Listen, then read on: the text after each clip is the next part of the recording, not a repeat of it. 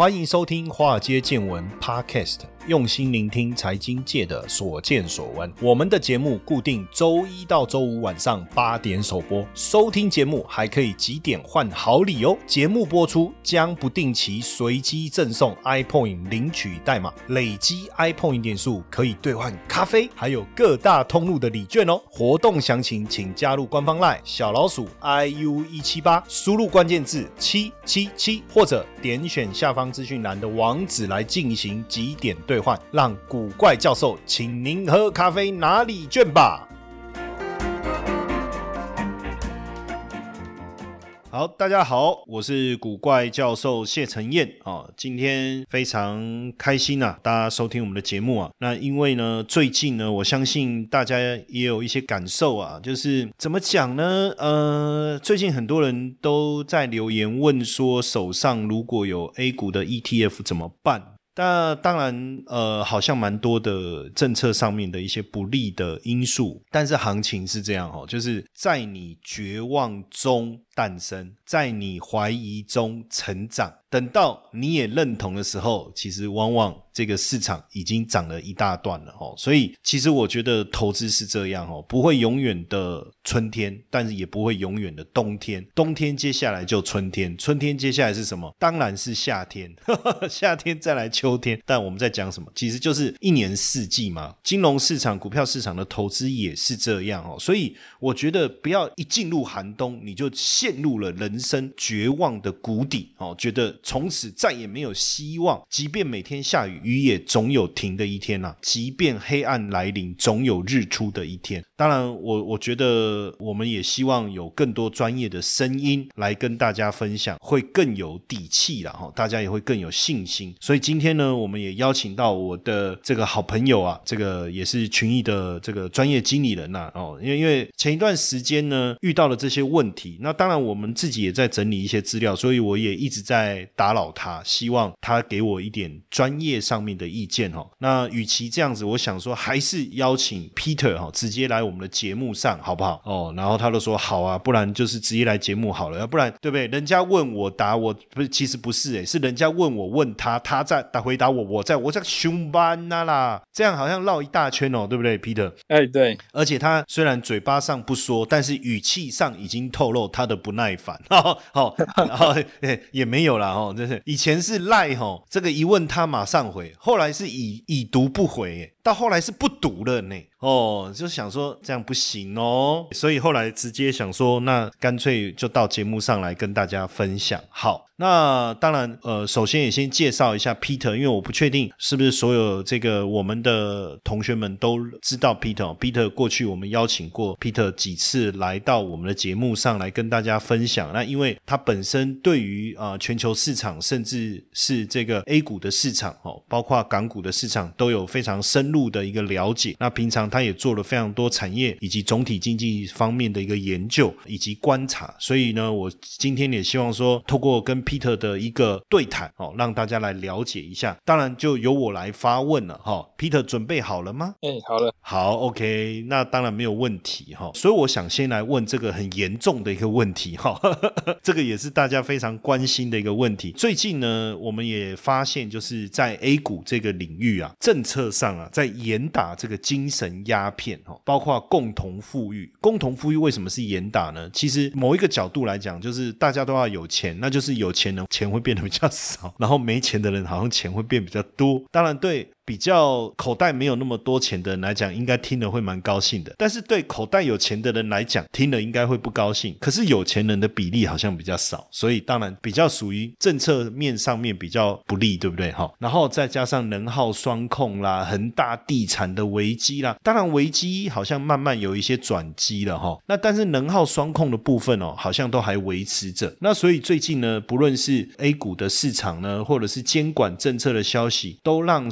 整。体的股市呢出现一个比较剧烈的震荡，那我们的同学们在这样的环境下，到底该怎么做出一个合适的投资的选择呢？彼得，哎，好的，就是近期中国这边它的监管的政策其实是一直陆续的一个出台了。那政策对于市场的一个影响以及背后投资的这个效应呢，的确是让我们投资人是很难做迅速的一个消化，那以及做出一个合适的一个选择。那我这边就帮大家梳理一下这个中国的一个政策逻辑，那再来分享一下我对中国市场的一个投资想法。那刚刚教授说的很对，那黑暗久了必有曙光。那我想我在这边的帮忙就是如何。快速的帮大家找到曙光的一个出现。那我们先从恒大地产危机谈起好了。恒大地产危机其实代表着就是我之前一直在谈的这个中国的这个住房不炒已经不再是一个口号了，而代表着中国政府开始积极的处理中国地产行业这种高杠杆的这种营运扩张方式。那未来。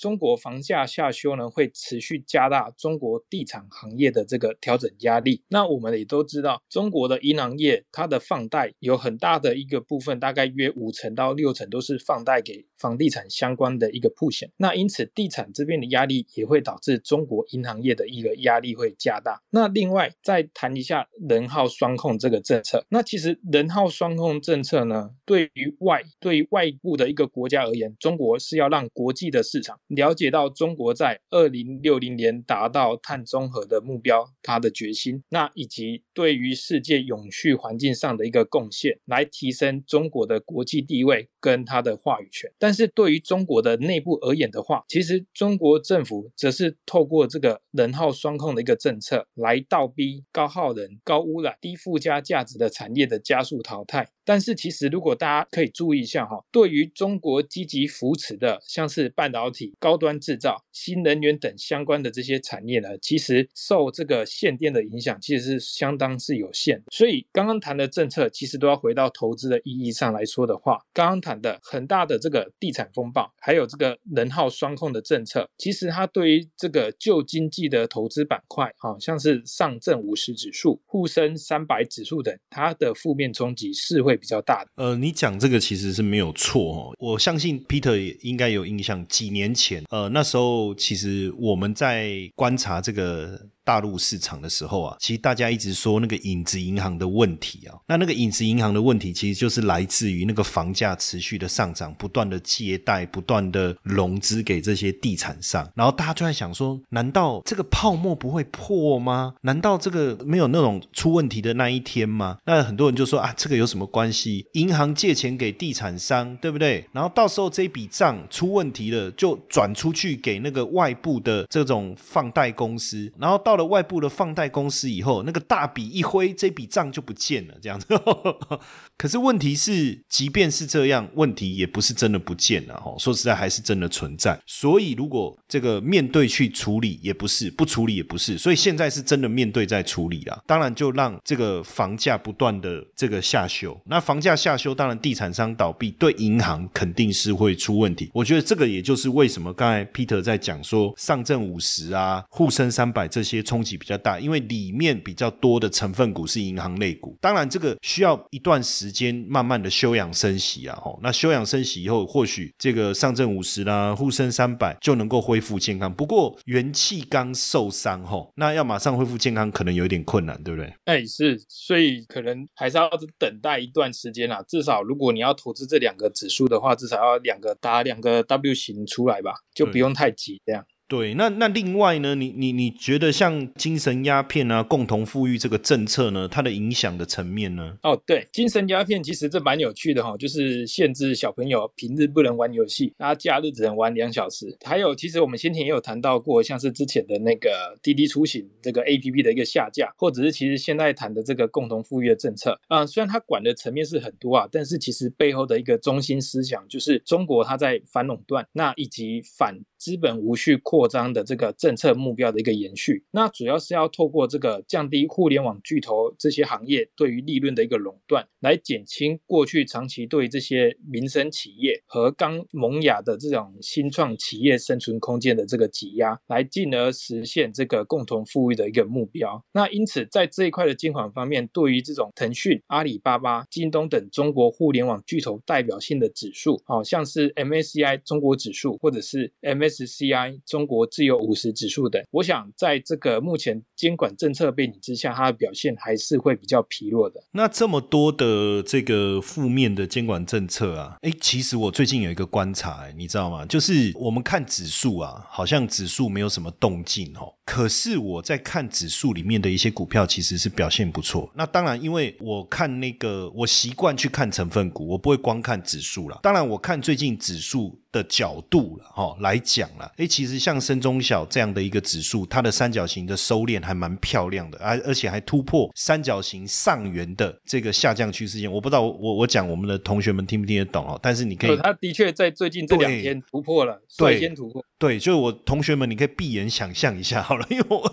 因为光听声音，但是我我我觉得就是说，那在这么多负面监管的消息下，那有没有什么消息是我们没有注意到？要不然为什么会出现我刚才？讲的这种情形，哎，我觉得教授的观察非常的一个敏锐哦，就是的确现在这么多负面政策的一个轰炸之下，但是其实有个政策支持的消息啊，是大家现在容不容易被注意到的，但是其实很重要。其实，在今年的七月底的时候，中国中小企业高峰论坛它在湖南长沙举行，那习近平他就在会议上直接指导中国的政府要大力支持专精特新的中小企业。那什么是专精特新？它代表的意思。是以科技创新为魂，然后聚焦于细部的市场，强化专业化的程度，然后透过产业分工、利润分成来获取行业领域内的相对优势。这听起来有点复杂，不过我简单直接点出来，其实受惠的板块就是我们所熟悉的 AI、五 G、半导体、高端制造。还有新能源等投资领域，那因此像刚刚教授谈到的深中小一百指数，或者是中国的科创板、创业板指数，都是这个专精特新政策扶持的一个最大的一个受惠者。所以的确，如同教授一个很精辟的观察，其实深中小指数在这两天就已经突破一个压力的一个线型，那它表现是相当强势的。那我想我来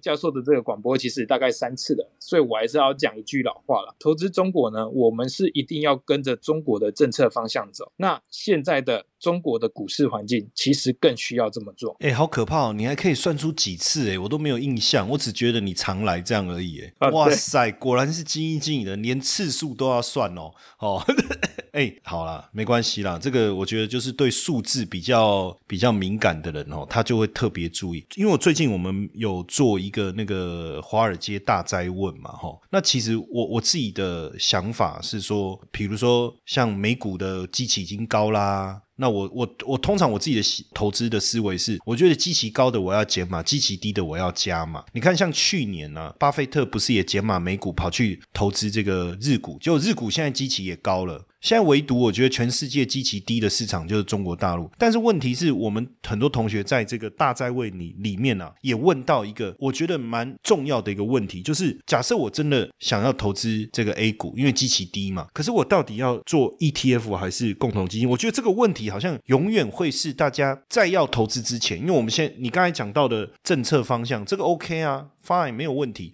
可是从政策面来看，那我到底应该选择？假设我认同，那我到底应该选择符合政策的 ETF，还是符合政策的基金呢？Peter，哎，是关于这个问题，就是当然，教授目前谈到是很多一个问题一个融合。不过，我们先简单谈到底要怎么选 ETF，还是要怎么选共同基金？这边的选择到底要怎么选择？我们先谈这个问题好了。这个问题其实我的确也很常被问到。那媒体上呢讨论这个问题，通常都是直接用费用率的高低去评估，说到底是共同基金好跟 ETF 哪个比较好。但是我觉得直接用费用率的角度去看待这个问题，其其实是他很忘记一个最核心的投资的本质上的问题，那就是到底谁的绩效长期是比较好的。所以，因此对于这个。到底我要怎么我要投资呢？要选 ETF 还是要选共同基金？这个问题，我这边跟大家分享一下我的一个选择逻辑。那我们这边我先举美国市场为例好了，因为美国市场是一个中国市场，我刚刚谈到了哈，中国市场里面它其实投资的板块就有分成旧经济、互联网巨头指数，跟我比较推荐的这个 A 股的新经济指数。那当然中国市场是相对比较复杂一些，我们先来回到简单的美国市场来看好了。呃，我举美国市场。为例好了，最能够代表美国股市最知名的指数是 S M P 五百指数，哦，它就是美国股市前五百大市值的公司所形成的一个指数。那因此，这个追踪这个 S M P 五百指数的 E T F 啊，像是 S P Y E T F，你投资这个 S P Y E T F 呢，它就是给你跟 S M P 五百指数。接近一模一样的报酬表现，好，这边是 ETF 这一块。但是对于美国市场的这个共同基金而言的话，共同基金是资产管理公司花大钱聘请明星基金经理人，帮你在美国的市场去挑股票去做投资。那因此，美国市场的共同基金的投资目标，它就是要创造出比 S&P 五百指数更好的一个报酬表现。那它额外创造出来的正的这个超额报酬表现，哦，我们业界都会称它叫做阿尔法。那所以到底要选 ETF 比较好，选共同基金比较好？这个问题的逻辑其实可以这么想的，哦，就是说，如果你能够找到一档投之美国的共同基金，它扣除费用后的长期绩效表现，能够比 S M P 五百指数表现长期还要稳健好的话。那你就选那一档共同基金。那如果你找不到这样的基金产品，那就请你选择追踪 S P 五百指数的 ETF。那其实同样的逻辑也可以直接套到中国的市场去做同样类型的一个比较。那这个是我对这个问题的回复。所以，我可不可以这样讲哦？就是说，应该不是说可不可以找到了，我相信还是有这样的基金，但是可能要看我们的同学有没有那个能耐，就是懂得怎么去找。而且，其实我自己过去在基金公司哦，我我。我也可以稍微 echo 一下啦，就是说，第一个，当然基金很，如果它能够长期打败指数，那这个是值得投资啦。可是有时候好像又轮来轮去哈，那所以变成呃，你投资人就要做功课了。就是这段时间它的表现指数还好，当然要扣除那个费用以后比较好，那当然你就可以投资。可是过一段时间以后，如果它它稍微表现差一点，你可能要再挑要换。所以简单来讲，就是如果不喜欢选股，喜欢以这个指数或是产业整个方向投资为。主的又有时间做功课的哦，那可能再来挑基金。但是你说啊，老师还要挑基金，怎么挑？这个也不是这么擅长的话了。我觉得那应该就是 ETF 哦。我我我觉得应该是这个逻辑。那当然，最近我觉得中国股市表现比较疲弱，这个确实大家都蛮担心的。哎，我我我觉得哈，好像全市场只有我还有信心。我不知道，我不知道是我自己自我感觉良好还是怎样。不过说真的哈，因为我跟大陆。之间的一些，比如说朋友之间的往来啊，就是我还还是很多朋友在上海，在在广州，在哪里啦？哦，那也有认识比较多大陆的朋友在当地，然后或者是说，呃，还有认识一些台商在当地。其实这过程中，我都呃，这政策不断的跑出来，我都有跟他们呃聊过，哦，都有跟他们聊过哈。其实我也收集到了蛮多的一些资讯，所以可能是因为这样吧，我就没有那么样的这个怎么讲悲观好了。我也不要讲说我自信心爆棚还是怎样。不过股市的表现确实跟国际股市来比，确实相对疲弱了。那因为呃，过去你有讲到嘛，你就说股市在跌的时候，哦，我们应该要花更多的时间来去注意那些强势股。也确实嘛，就是以前我们在念书的时候，哎，考试考得很难，为什么这个人还能够考得很好？哦，那就好像我以前在念书的时候，不免要自己吹捧一下，数学考得很难，既然我还可以考满分，然后你知道吗？全年级及格只有六个人，那我考。满分之外，其他五个人其实都是我造的，不不，这个不好不好不好，不要这样乱宣传。但我我就讲就是说，呃，你刚才讲到的这个概念嘛，就是说，哎，股市在跌，为什么有人还能够涨？哎，这个其实也是很妙的一件事。有有没有可能，其实？是涨错了，还是说它其实应该会是下一波领涨股？这个部分有没有什么样的观察的技巧可以来跟我们分享？哦，我上次的这个谈的一个内容，其实就是的确有谈到说，我们在四年的时候要关注这个强势的一个标的。那上次我分享的就是深中小一百指数里面的一些关键的趋势个股，像是中国电动车的霸主比亚，或者是锂电池原料供应龙头赣锋锂业。那以及掌握锂电池。隔膜关键技术的这个恩捷股份等，那这些的一个标的表现仍然是呈现一个相当到现在就是从我上次谈那到现在，其他的表现仍然是呈现一个很相当强势的一个形态了。那因为上次跟大家谈这个很重要的逻辑就在于巴菲特一个理论，当整个股市往下跌，也就是潮水退的时候，能够强势上涨的股票，其实背后一定有它会让它涨的一个很大的一个理由。那今天我觉得啊，除了跟大家分享一下，就是我先前跟他谈的。除了市场跌的时候要来关注强势股，那我其实今天也有准备另外一个投资技巧来跟大家分享一下。在市场下跌的时候，除了关注强势股以外呢，其实我个人也喜欢关注这个具有经济护城河特性的一个公司。那到底什么是经济护城河特性的这种投资概念？那其实也是巴菲特他在一九九四年的一场访问，那他首次提出的一个投资理论。那并且也是巴菲特价值投资哲学里面最重要的一个核心逻辑。那所谓的经济护城河特性的意思是指。企业的这个竞争的优势是不可被模仿的，因此它可以在长时间保护企业面对同业的竞争压力，那又能够持续保持它的竞争优势，就像是护城河保护城堡一样，不容易被外敌攻破的一个重要防线。那通常这种具有护城河特性这类的公司所呈现最大的一个特性，就是具有很高的一个毛利率跟很高的一个获利率。那 Peter，我想问你哦，就是说，那像呃企业它要成为护城河，等于表示不容易被模仿嘛，对不对？那它的优势来源呢？哦，一家企业它会拥有无法被模仿的护城河的优势，其实来源会有主要几项哈。我简单提几个概念，哦，像是无形资产概念的这种品牌价值，或者是让对手无法匹敌的优势成本，或者是很高的粘着度，导致你都不想换掉它的这种高度转换成本等。我这边就举最简单的一个例子为例好了。巴菲特他在二零一七年的时候，他大举布局 Apple，那他主要看到的是 Apple 的这个品牌价值。主要原因是因为 Apple 的产品用户的连着度是非常高的，那你多数用 iPhone 的人未来还是会用 iPhone，所以即使 Apple 的手机相较于其他品牌手机卖的还要叫还要再贵，其实客户仍然是抢着去买。所以因此 Apple 这种无法被竞争对手模仿这种高产品用户粘着度的品牌价值，这个就是 Apple 的经济护城河。那如果各位听众有兴趣的话啊，大家可以去看一下这个诚心的一个高阶主管 Pat Dorsey 所写的这个护城河。投资优势，巴菲特获利的唯一法则的这一本书，那其实里面也有完整的讨论跟案例，那可以让你更深入的了解什么是护城河啊，什么是经济护城河，那也能够大幅提升我们的这个选股能力。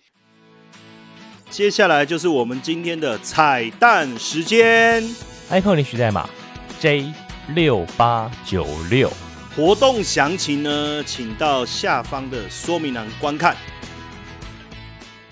你刚才讲这个护城河，好像过去我们的印象当中，哦，比较属于在美股。对不对？比如说你刚才举的 Apple 啦，或者是 Amazon 啦，哦，或者是像食品的这个 McDonald 啊，哦，对不对？因为我我我们现在要凸显一下我的英文能力，所以我都用英文来 来讲，对不对？或是 Starbucks 啊这样子，或者是说像那种 Netflix 这种媒体的这种，那在 A 股当中也也有像这样护城河的股票吗？尤其是我我自己在观察，因为很妙的事情是什么？哦，就是。是呃，其实我都会呃，比如说上证五十啊，呃，上证一八零、沪深三百啊，深圳深一百啊，深中小啊，或者是讲这个恒生指数、国际指数，其实我每天都会一直去不断的去把所有的成分股就是排序一遍，排序一遍。你知道前一段时间很妙，我就看到一家公司，它的股价很强。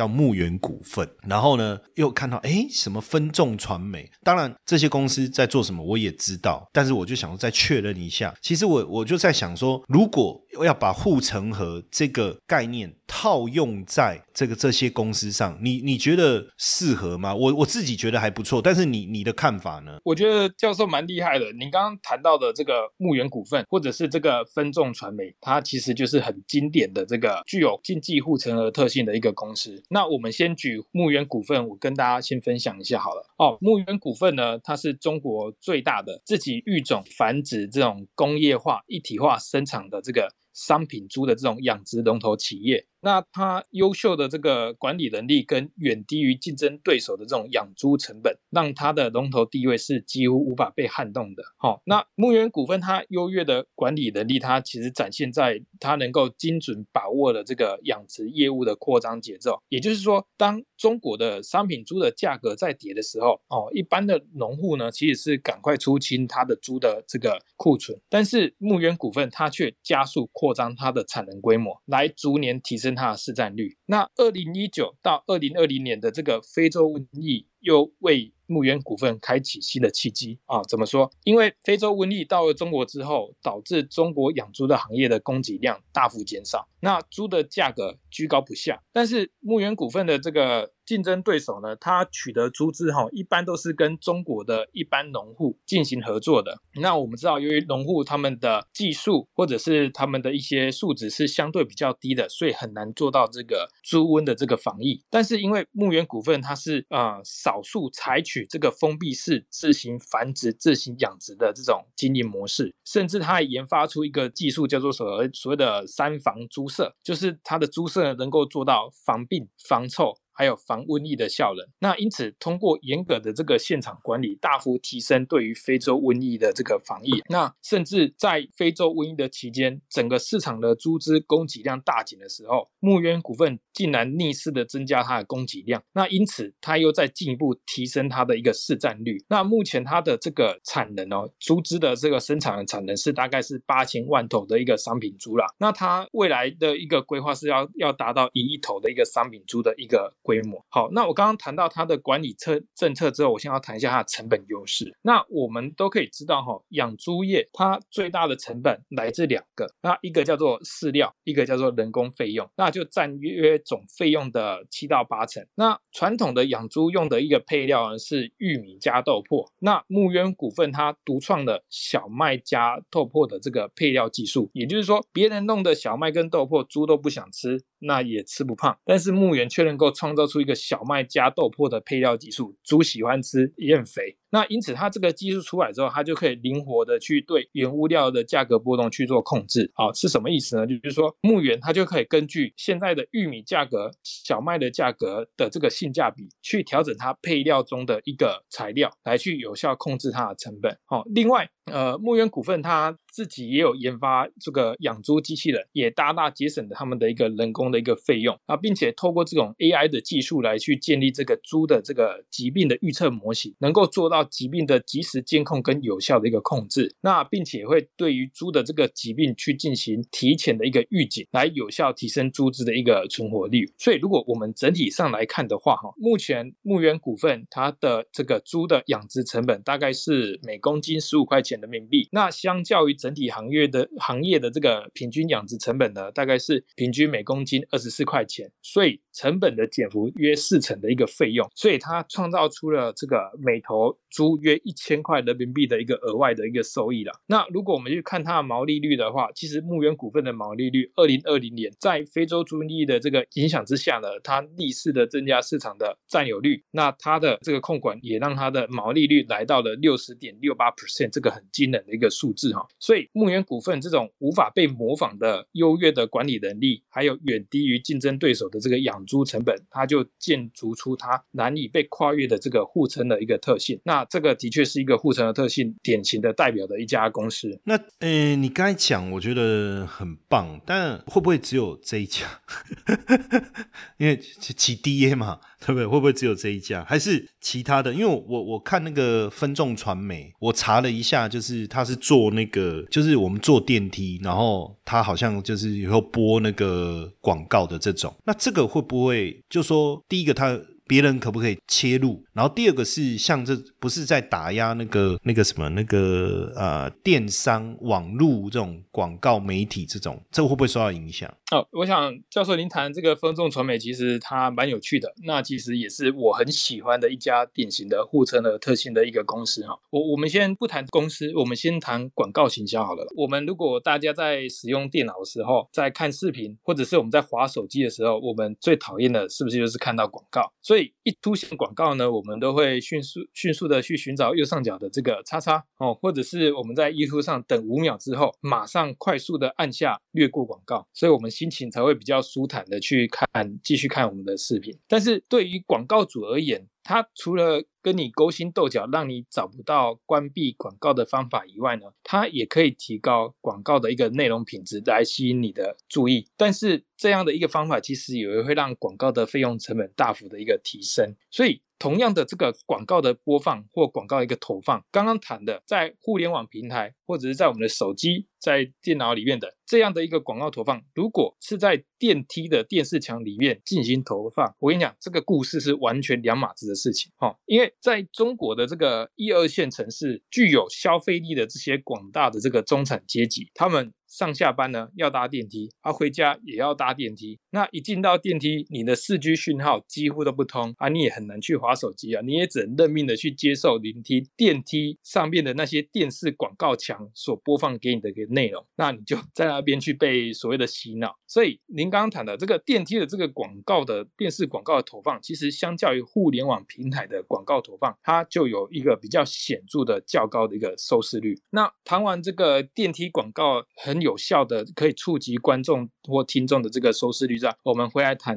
分众传媒。分众传媒呢，它是由江南春在两千零三年创立的。那他是第一位看准电梯媒体广告市场的一个企业家。那在长期的这个经营之下呢，啊，分众传媒已经是中国电梯媒体的第一大龙头，它的地位其实已经完全接近了独占。那在整个全中国最有消费力的这个一二线城市之中，这个分众传媒。的电梯媒体的市占率就高达九十 percent，可能大家觉得九十 percent 只是很高的这个感觉，我跟大家分享一下它是什么么样概念。市占率九十 percent 的概念就是。分众传媒的电梯广告投放，它可以在极短的时间内就让中国五亿的城市人口都能够知道你的产品，所以这是一个非常强大的一个广告投放的一个力量。所以对于这些大品牌的企业，或者是刚拿到融资项目的互联网创投的这些公司，哦，这些愿意投放这种以亿为单位级别费用的这些广告主，为了在很短的时间内引爆他自身品牌或者是产品的一个知名度，让全中国的人都知道，他一定会。透过分众传媒的电梯媒体广告，所以电梯媒体市场的获利是非常巨大，但是竞争对手却很难找到切入这个市场的一个利基点。主要是因为一二线有两个，第一个就是说一二线的城市高楼大厦，它的这个新增建案哦，就早就已经饱和了啦。然后建案饱和，再加上原本旧的建案的这些主要的一二线城市高楼大厦，它的这些电视电梯媒体呢，就早已被分众传媒独占了。那因此，如果竞争对手想要切入电梯媒体的这个市场，只能往三四线城市去做发展。可是我们知道，哈啊，三四线城市的人民的消费力是比较低的。那广告主投放的广告，其实还是会优先选择分众传媒。所以在护城河的这个保护之下，分众传媒如果大家去看一下它的一个财报数据哦，长期都可以保持六十 percent 以上的一个毛利水准，这是非常非常高的一个情况。那它的营收呢，也来到了一个百亿级的水准。那相较于其他的一个竞争对手，像是啊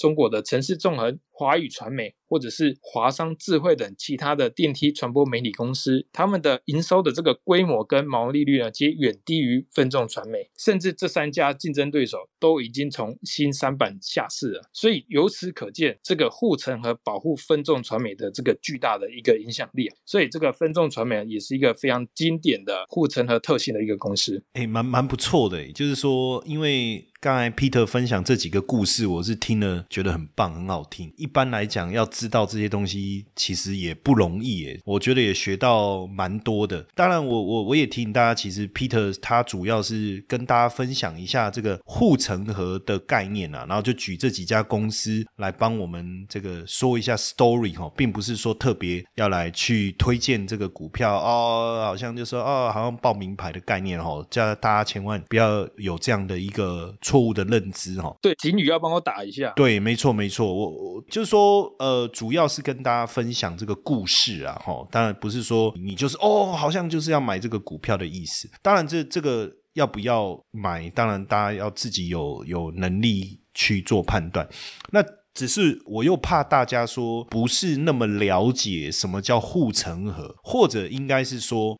因为我自己在观察，就是蛮多这一类啊，就是高毛利、高营业利率、有护城河概念的公司，很很有趣的是，好像很多出现在这个深中小这个指数里面啊。那所以，我我我想说，为了帮助大家去了解这个护城河，哦，那当然我也帮大家整理了一个这个懒人包哦。现在 现在大家都蛮懒的，所以这种需要勤快的事情哦，就由我们来做，好不好？哦，然后整理一个懒人包，那大家可以加入我们的官方赖小老鼠 iu 一七八，那你输入关键字护城河哈，为了不要让。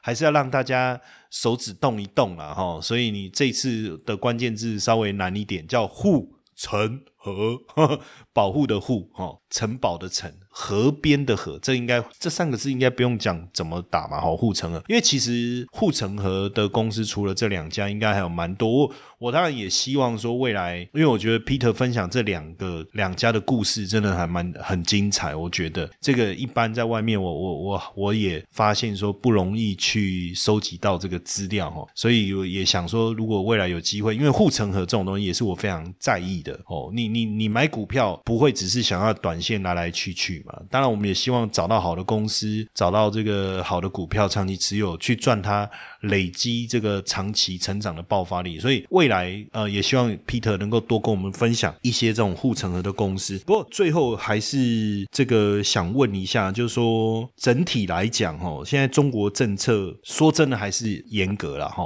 还还是严格，我觉得这个我们也不能否认，监管还是很严。那在资源重分配的情况下，实际上你你你觉得投资方向怎么样聚焦会会更好？能不能给我们一个最后今天的这个这个结论呢？好的，就是诶，其实刚刚教授谈到一个很经典的的的一个重点，叫做重新分配。其实说真的啦，你你就是跳到更高更高的一个层面来看中国的政策这件事情，其实是很有逻辑的。你虽然短期上看起来很多政策都是什么监管趋严的这些政策一直下来，可是呢，你不要忘记，他年初的时候说要发展“一四五”计划，那“十四五”计划里面就是要发展新兴战略产业，那它要发展新的新兴战略产业。他是不是就要把中国的资源导到这个产业里面去支持他们去做发展？所以，其实我觉得现在的一个故事逻辑是很明确的。现在中国就是要他为了要支持他的新兴战略产业，然后来面对对于美国或欧洲的这个科技上面的一个制裁或者是一个压力。他现在做的事情就是资源重新分配，把从旧经济的资源，把从互联网的资源。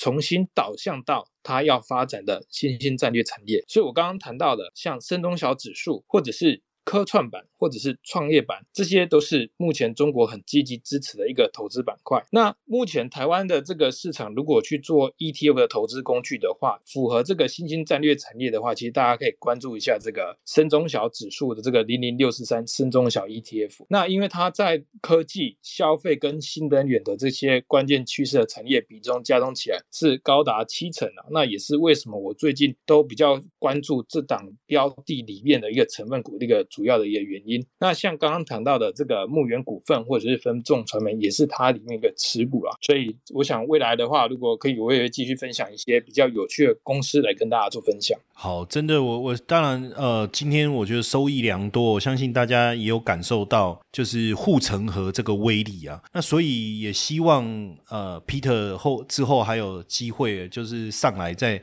多跟我们分享一些这种护城河概念的股票，因为因为真的，你看巴菲特靠护城河这这三个字，机器人。一生用不尽的财富，哎，对不对？哦，对对对，所以，我我觉得真的要学到巴菲特的这个窍门，其实就是护城河这三个字。那当然，我觉得护城河的股票，其实在 A 股里面还是蛮多值得我们去挖掘啦。那这当然，这个这个有时候讨点便宜哈，占点 Peter 的便宜，就希望下一次，对不对？他能够再多跟我们分享一点。不过，当然，因为他在这方面领域的专业啦，哈，所以也也不能讲占便宜啦。因为术业有专攻嘛，对不对？哦，所以对分享分享分享分享，希望呃有机会哈，我们再持续邀请这个 Peter。当然，这个网友们啊，我们的听众啊，我们的同学们喜欢就记得在我们的节目下方留言哈。那留言越多，好不好？就按我爱 Peter 哦，对哦，Peter 加一。Peter go go go 这样子哈，这太多了哦，太太太多了，对不对哈？对，不是感觉就是到时候这个 Peter 真的会去数有几个留言，然后就再跟你报告我上次那个。哎，根据我上次的统计哈，不过开玩笑，就是当然这个大家都蛮认真。在自己所付出的这个领域啦。所以也希望今天今天的内容对大家有帮助。当然，最后再提醒大家一下哦，就是因为我不确定大家是不是真的都了解什么叫护城河，或者是说对于这个，因为我们今天谈到比较多 A 股的部分啊，那 A 股当中产业具备护城河的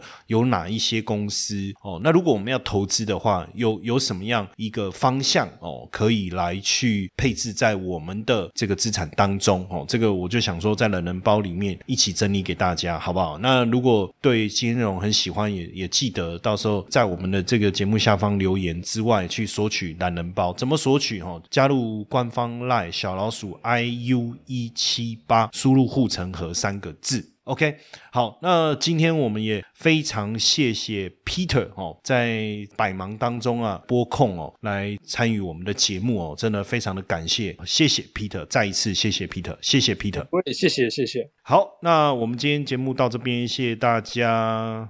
嘿，各位铁粉们，如果喜欢华尔街见闻，请大家多多按下分享键，让更多人能听到我们用心制作的节目。你们的一个小动作，是支持我们节目持续下去的原动力哦，快去分享吧。